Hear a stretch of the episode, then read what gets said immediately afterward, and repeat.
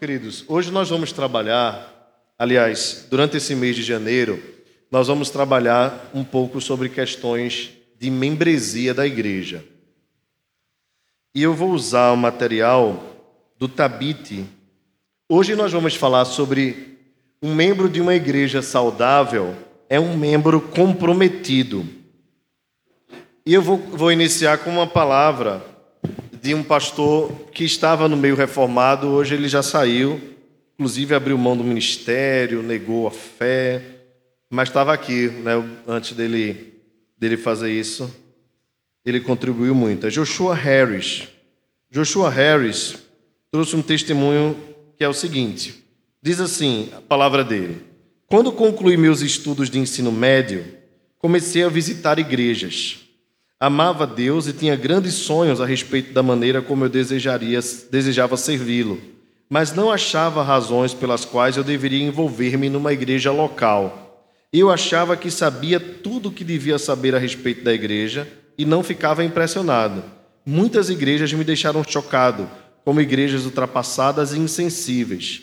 Devia haver maneiras melhores e mais eficientes de realizar grandes coisas para Deus. Veja, esse pensamento antigo dele é o pensamento de muita gente. Eu não preciso de igreja para ser crente. Você já ouviu isso? Conversando com as pessoas é muito comum a gente ouvir esse tipo de palavra. Então alguns dizem assim: qual é a sua religião? Eu sou evangélico. De qual igreja? Rapaz, eu estou sem igreja. Há quanto tempo? Eu estou sem igreja não sei quantos anos. Bem, eu tenho Deus no meu coração, eu não preciso de igreja para ser crente. Então ele vai dando soluções. Eu leio a Bíblia em casa, oro em casa, escuto louvores no carro. É, quando recebo meu dinheiro, é, eu pego a minha cesta básica que eu recebo do trabalho e dou para alguém que precisa. Eu sempre ajudo quando alguém está necessitando. E numa conversa ou em outra, falo com Jesus. Falo, falo de Jesus é, é para as pessoas. Bem, é muito difícil acreditar nisso tudo. Muito difícil que alguém consiga fazer isso tudo ainda que fizesse. Há uma ordenança bíblica de que o crente esteja ligado a uma igreja local. E é isso que eu quero trabalhar com vocês durante esse tempo que a gente vai ter aqui na Escola Bíblica Dominical. Bem, Harry, no caso, considerava na sua mente a igreja como algo desnecessário ou secundário, como muitas pessoas acham que é, que igreja está fora de moda, a moda agora é viver é, o, o evangelho nominal. Ele, no seu coração, dizia que amava Deus, mas que não precisava necessariamente estar numa igreja para isso. É a mesma coisa de alguém que chega para o marido uh, e diz assim, um amigo, né? Eu gosto de você, mas não gosto da sua esposa. Bem, você sabe que essa, esse relacionamento não vai durar muito tempo, né? Você imagina dizer para Severino assim: Severino, olha, você é meu amigo, eu amo o Senhor de todo o meu coração, mas eu não quero nem contato com, com a irmã Gorete. É estranho, não é? E, essa amizade não vai durar muito tempo. Então, é da mesma forma, muitos cristãos fazem assim com Deus. Senhor, eu te amo, eu amo a Deus, mas esse negócio de igreja não dá mais para mim. Então, eu vou viver a minha própria vida. Então, para essas pessoas, a igreja se torna, na verdade, um obstáculo ao invés de uma bênção. É, e você sabe que esse testemunho é, do Joshua Harris, né, quando ele era ainda jovem, não é um testemunho isolado, é um testemunho de muitas pessoas que vivem dessa forma. Nós não podemos negar que há razões, embora não o justifiquem, mas que explicam o porquê as pessoas não querem mais permanecer ou ter um compromisso com a igreja local. Nós não estamos dizendo que a igreja é o lugar perfeito e que é, viver na igreja é um mar de rosas. Ninguém está dizendo isso. É, então, existem muitas razões para que as pessoas vivam dessa forma. Primeiro, é a, a, a indiferença. Muitas pessoas não ligam mesmo para a igreja. Então é comum que muitas pessoas até visitem igrejas, vez por outra. Eu conheço pessoas mesmo é, que ficam pulando de galho em galho. Então um dia ele vai para Nazareno, aí outro dia ele vai para Batista do Amor, aí observa uma coisa errada aqui, outra coisa errada ali. É, é, como, ele se, é como se ele fosse é, chamado por Deus para ser um, um crítico da igreja, um observador, e no final nenhuma se encaixa no perfil dele. Outras pessoas é, não participam da igreja porque são ignorantes mesmo quanto à importância de ser membro. Ou seja, nunca foram instruídos sobre o assunto da importância de se permanecer numa igreja local. Há também aqueles que são indecisos, aqueles que gostam de uma coisa de cada igreja, mas talvez nunca permaneçam em uma. Há também aquelas pessoas, como a gente já falou no início, que são as independentes, né? Os cristãos solitários. Estes aí é, não querem se sobrecarregar com a responsabilidade de se tornar membro de uma igreja. Então, para ele é melhor estar alheio ao que acontece. Algumas pessoas também não querem estar na igreja para que as pessoas não se intrometam na sua própria vida. Veja que é interessante esse, essa observação. Há pessoas que chegam quando o culto já começou e saem antes do culto terminar. Em todas as igrejas há pessoas assim. Elas não querem ser abordadas no início e também não querem ser abordadas no final. É como se elas fossem consumidoras do culto. Elas vêm, escutam os louvores, escutam a pregação, elas eh, talvez até se tiverem crianças deixam no departamento infantil é, mas acabam o culto, elas vão embora, porque elas não querem criar vínculo. E, e existe muito prejuízo quanto a isso. Ah, há também pessoas que são tardias em se comprometer, porque têm afeições invertidas, ou seja, têm laços firmes com uma igreja mãe na cidade que cresceram, mas eles estão a centenas de quilômetros e não querem se ocupar com uma nova igreja. Esse é um, um outro tipo de situação. Pessoas que amaram assim estar numa igreja, é, onde passaram muito tempo e depois se mudam para uma determinada localidade, não conseguem mais se encaixar porque tem na mente delas ainda o perfil da igreja antiga. Só dando um exemplo aqui, né? Vamos supor, quando você planta uma nova igreja, ainda que ela saia de uma igreja mãe, ela nunca vai ser a mesma igreja. Então, Fragoso é diferente de Rio Doce. Embora a gente tenha o mesmo horário de culto, embora tenhamos a mesma constituição, é, mas nós temos características diferentes. Então, não dá para Fragoso ser uma pequena Rio Doce dentro de Fragoso. É, nós somos uma partícula do corpo de Cristo e temos as nossas próprias características pessoais. Mas aí alguém que veio de Rio Doce, é, só dando um exemplo, tá, irmãos? Não, é crítica nem nada a nenhum, nem aqui, nem a Rio Doce. Mas alguém que veio dizer assim, ah, mas bom era lá em Rio Doce, que era assim, assim, assim. Eu lembro de no começo da igreja, um irmão que tinha trabalhado na plantação de uma outra igreja, dizer assim, por que a igreja aqui de Fragoso tem um mês só, acho que era três meses, e tem boletim? Aí eu pergunto assim, por que não ter um boletim? Não, porque quando eu ajudei a plantar uma igreja lá em tal lugar, só teve boletim quando passou a ser igreja. E eu disse a eles: e o que, que isso tem a ver com a gente? Então veja, às vezes as pessoas estão tão ligadas na forma, na tradição de fazer sempre a mesma coisa, que não entendem que cada história é uma história. E que Deus pode usar a mesma igreja, da mesma denominação, com características e formas diferentes. Não há nenhum mal nisso. E da mesma forma, há pessoas que se tornaram membros e, mesmo depois de se tornaram membros, têm dificuldade em promover esse vínculo. Vejam, irmãos, a, a, a, a amizade, a comunhão é uma via de mão dupla, né? Então precisa haver tanto abertura por parte da igreja, acolhimento, como também perseverança de cada um dos irmãos individualmente. É, por exemplo, se eu venho pouco à igreja, naturalmente o meu vínculo vai ser menor. Não é verdade? Se eu venho mais à igreja, o meu vínculo vai ser maior. Então, tudo é proporcional também àquilo que a gente mesmo promove. É importante, então, que o membro da igreja esteja cada vez mais envolvido para que ele possa, então, é, se firmar cada vez mais e ser um membro mais comprometido. Ser membro de uma igreja é bíblico? Vamos dar uma olhada nisso? Quando pessoas se deparam pela primeira vez com a ideia de que ser membro de igreja é importante e necessário, muitos querem saber: ser membro de igreja é importante? Onde posso achar na Bíblia? Assim como em muitos outros aspectos da vida cristã, você não pode abrir a Bíblia no livro Membresia de Igreja.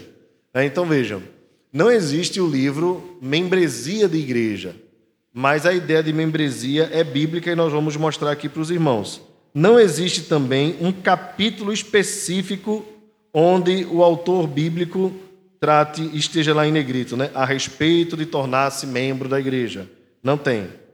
A informação bíblica é tão óbvia assim, mas a ideia de, de membresia está em quase toda a Escritura.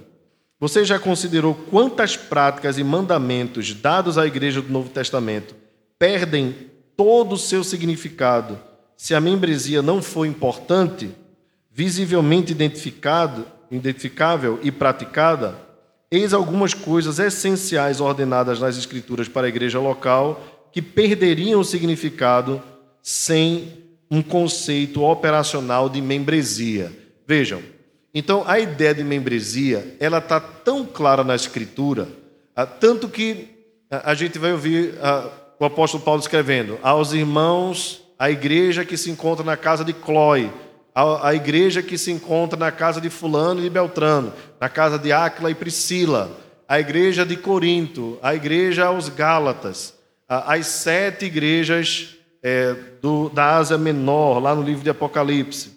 É, então, para nós é, é muito claro que haviam igrejas locais, às vezes na mesma cidade, várias igrejas que se reuniam em lares diferentes.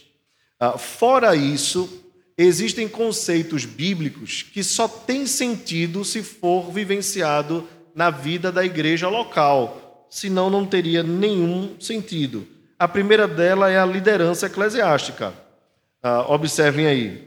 Duas passagens clássicas da Bíblia delineiam as qualificações que os líderes da igreja devem ter: 1 Timóteo e Tito.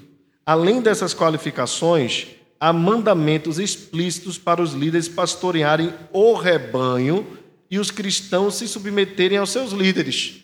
Então, se haviam líderes estabelecidos para a igreja, se o apóstolo Paulo instruiu a Tito dizendo para que se faça eleição nas igrejas, então automaticamente, se haviam líderes, haviam também liderados.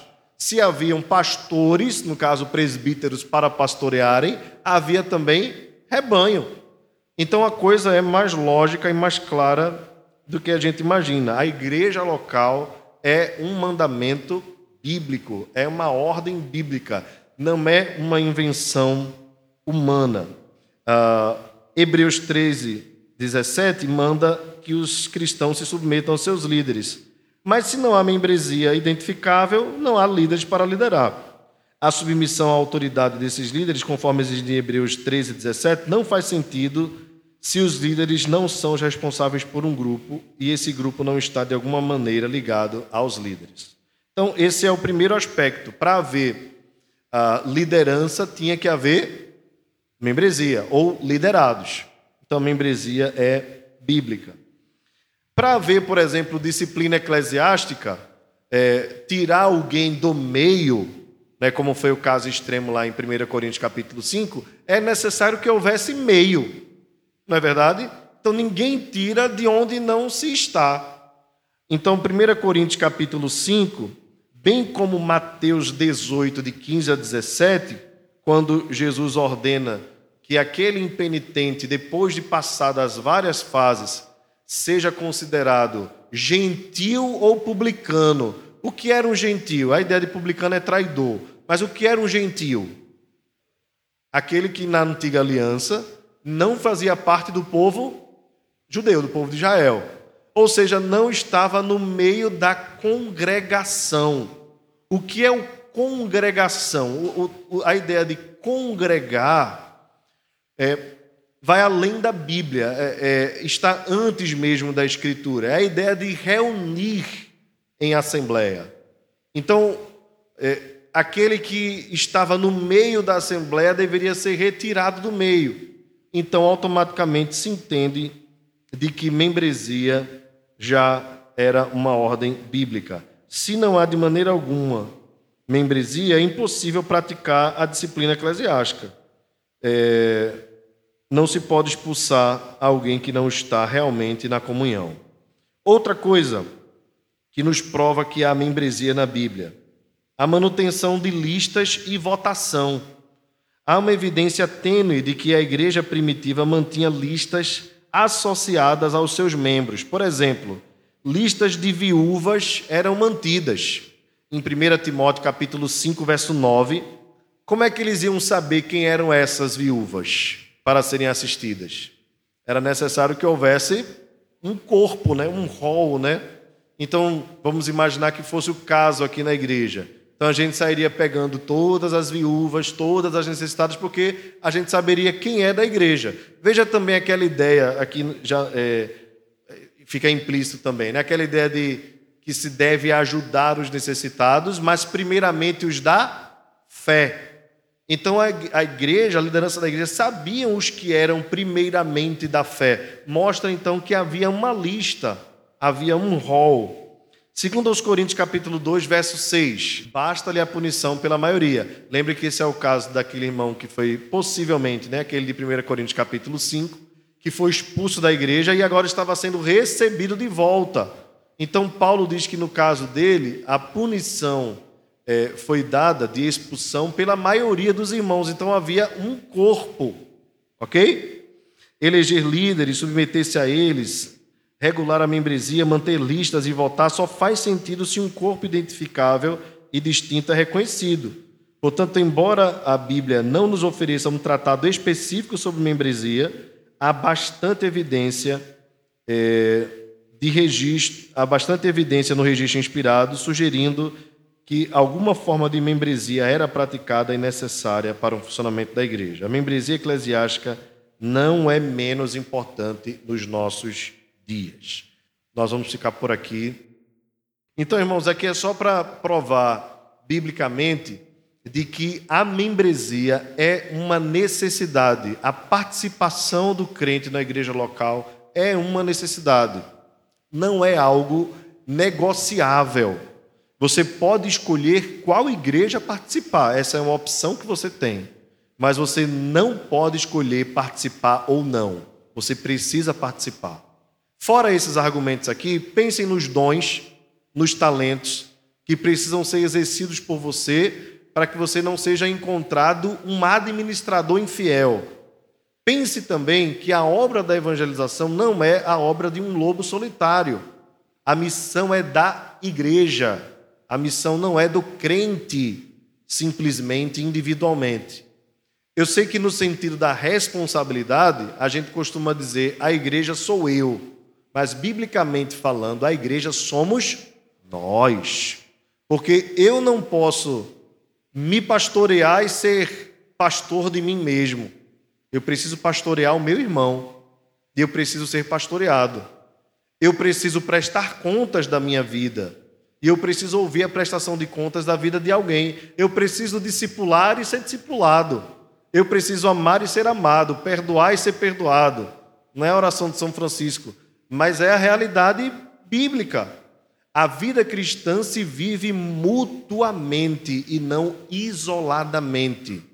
Portanto, é imprescindível e biblicamente ordenado que o crente esteja ligado a uma igreja local e isso só promove bênçãos e crescimento na vida de quem obedece. Ok, irmãos? Semana que vem nós vamos falar sobre a essência da membresia e depois nós vamos falar sobre o que é um membro de igreja comprometido. Ok? Por hoje a gente fica por aqui. Vou pedir para os irmãos ficarem de pé para a gente orar. Vamos orar, irmãos. Pai, nós te agradecemos por essa manhã. Obrigado, Senhor, por esse estudo breve e introdutório sobre membresia. Deus traz-nos a noite com alegria para te louvar. Obrigado por cada irmão que que comprometidos é, vieram até aqui nesta manhã para te louvar, te adorar, te render graças. Obrigado por tudo, Deus. Leva-nos em paz, em nome de Jesus. Amém.